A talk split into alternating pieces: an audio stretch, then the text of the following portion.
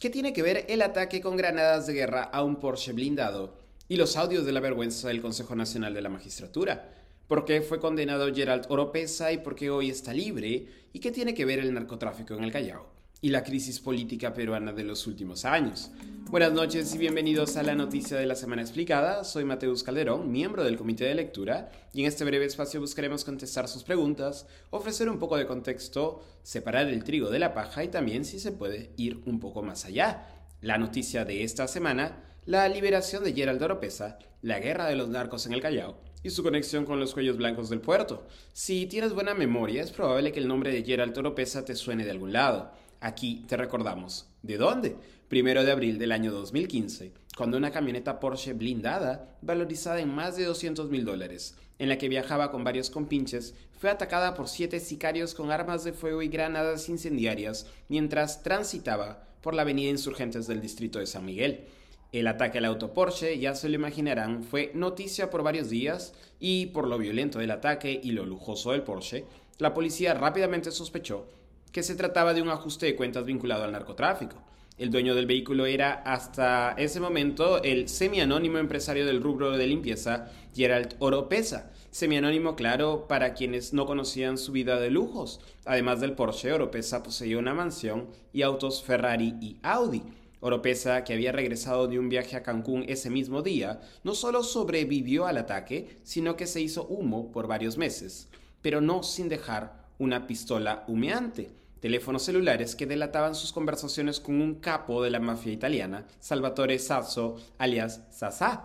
Tras varias semanas de investigaciones, la teoría de la policía empezó a tomar forma. El ataque a Oropesa, narcotraficante, había sido ordenado por Sasa después de que un cargamento de droga ya pagada hacia Italia se esfumara pero el dinero destinado a Oropesa tampoco llegó a sus manos. Meses después, en septiembre del 2015, Gerald Oropesa fue atrapado en Ecuador, extraditado y enviado primero al penal de Piedras Gordas y luego al de Yanamayo, hasta ayer cuando salió en libertad, después de que la segunda sala penal de apelaciones dispusiera comparecencia con restricciones, así como impedimento de salida del país por un plazo de seis meses contra el ex convicto. Pero lo más interesante es lo que destapó el caso del narcotraficante Oropesa.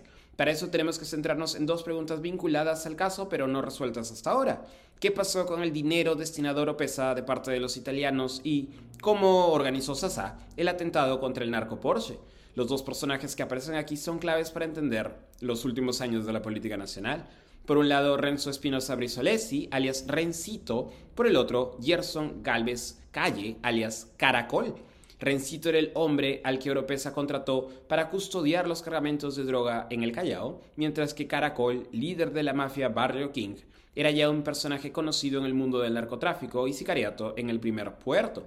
Rencito se quedó con el dinero enviado por Sasa Oropesa y Caracol fue el contacto de Sasa con los sicarios que atentaron contra el narco Porsche. Rencito y Caracol, en bandos opuestos, eventualmente llegaron a un acuerdo para dominar las salidas de droga del Callao. Pero como todo tiene su final, Rencito fue arrestado en enero del 2016 y Caracol a finales de abril del mismo año. Por supuesto, las investigaciones contra Rencito y Caracol no habían empezado con el ataque a Oropesa, sino que llevaban varios años ya desarrollándose. Durante estas investigaciones, la Fiscalía encontró llamadas telefónicas entre investigados por narcotráfico, sus abogados y jueces del Poder Judicial del Callao. Lo que nació de esa investigación y de esos personajes empoderados tras el ataque a Oropesa fue lo que hoy conocemos como los CNM audios o los audios de la vergüenza, un conjunto de escuchas telefónicas que delataban una red de altos funcionarios del Poder Judicial y el Consejo Nacional de la Magistratura, hoy extinto, coludidos con delincuentes de alta peligrosidad.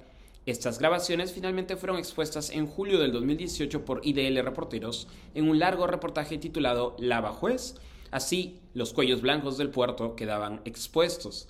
Y todo gracias a Gerald Oropesa, el Tony Montana peruano, hoy libre por decisión judicial.